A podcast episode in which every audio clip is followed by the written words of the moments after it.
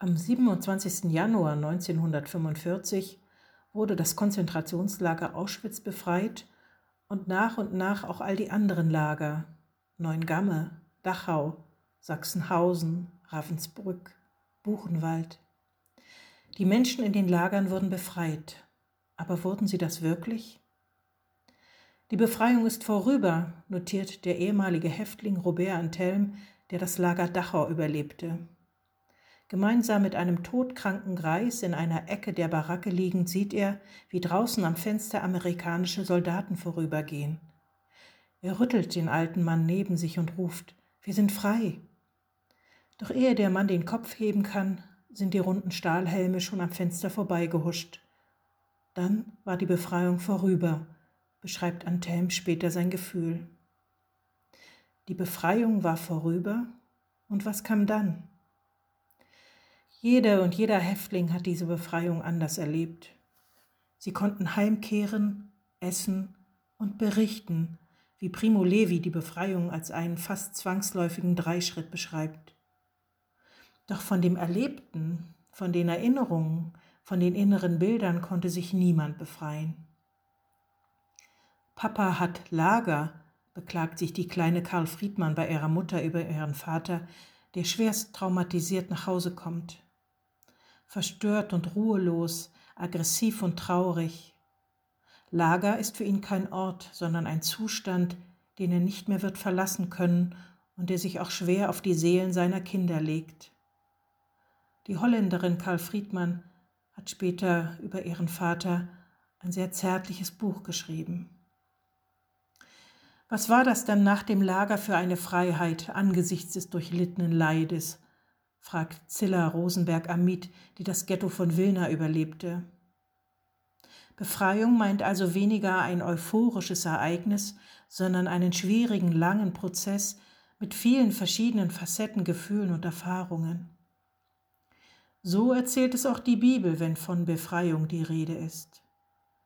Ich bin Gott, der dich aus dem Sklavenhaus Ägypten, aus der Knechtschaft befreit hat.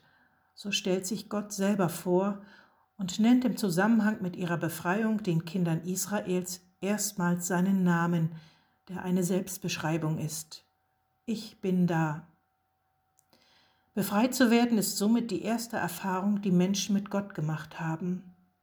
Sie beschreiben sie als eine Nähe Gottes, die an keinen Ort gebunden ist, als Erfahrung seiner Begleitung und als Erfahrung des Heils.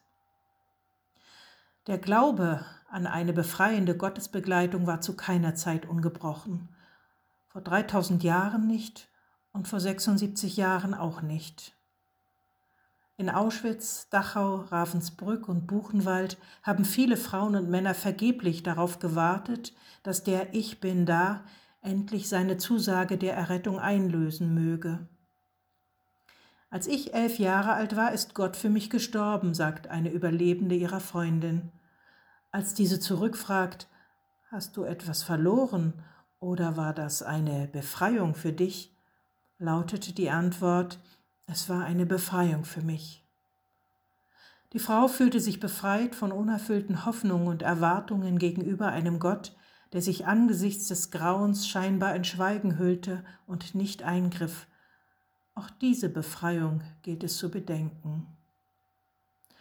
Für andere Häftlinge gehörte der Glaube an den befreienden Gott zu dem wenigen, was ihnen half, die Lagerzeit zu überstehen. Ehemalige Häftlinge aus Polen sagen es so. Unseren Glauben konnte nichts erschüttern, sondern er vertiefte sich von Tag zu Tag. Viele Frauen fanden vor allem Trost in Gebeten, und sie wurden um ihre Gebete beneidet, vor allem beteten sie um ihre Heimkehr.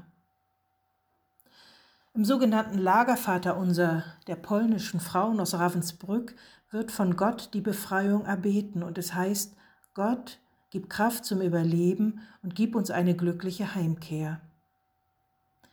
Nicht für alle, die damals diese Worte gebetet haben, hat sich die Hoffnung auf eine Heimkehr erfüllt, auch wenn sie sehr aus dieser Hoffnung gelebt haben.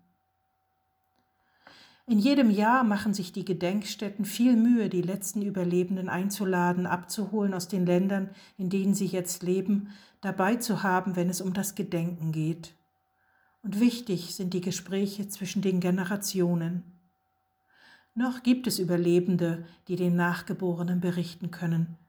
Irgendwann sind auch sie nicht mehr da. Sie stehen sozusagen ganz körperlich für die Existenz der Opfer da. Wie wird unsere Erinnerungskultur sein, wenn wir ihre Stimmen nicht mehr hören? Werden all jene, die jetzt schon sagen, ach lasst es doch gut sein mit dem Gerede von damals, endlich aufatmen? Werden wir an den Erinnerungsorten stehen, die Bilder sehen und Texte von damals lesen mit dem Gefühl, dass sie uns nichts, aber auch gar nichts mehr angehen? Wie sind wir die geworden, die wir sind, und welche Haltung haben wir heute im Leben? Und wie wird sie sichtbar, auch bei uns Christinnen und Christen? Fragen, die der 27. Januar uns bis heute stellt. Amen.